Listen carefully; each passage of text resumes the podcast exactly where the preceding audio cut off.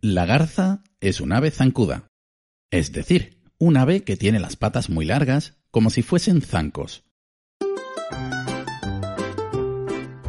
Vive cerca del agua, cerca de los estanques o los riachuelos, y hace su nido en las ramas altas de los árboles. Se alimenta de los peces que pesca. Sus largas patas le permiten observar los peces que nadan en aguas profundas. Cuando ve uno apetitoso, lo atrapa de un picotazo, con un golpe seco. Sin embargo, no es exigente y come de todo.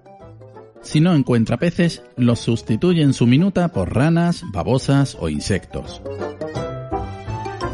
La Fontaine, el fabulista francés que gustaba de emplear animales como protagonistas, puso como personaje principal de una de sus historias la garza. Explica que un día se paseaba una garza por un río de aguas muy claras. La garza buscaba con qué saciar su apetito. Vio una carpa regordeta que nadaba despreocupadamente. Podía haberla atrapado, pero ni se movió.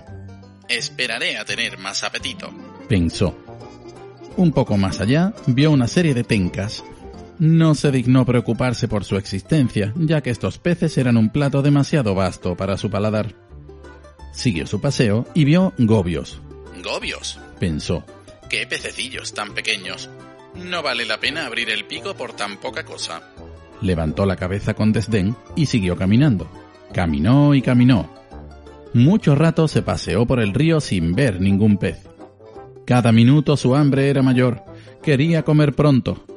Finalmente vio un caracol sobre la hierba.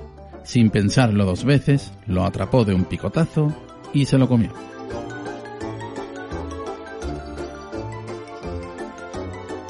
La Fontaine concluye.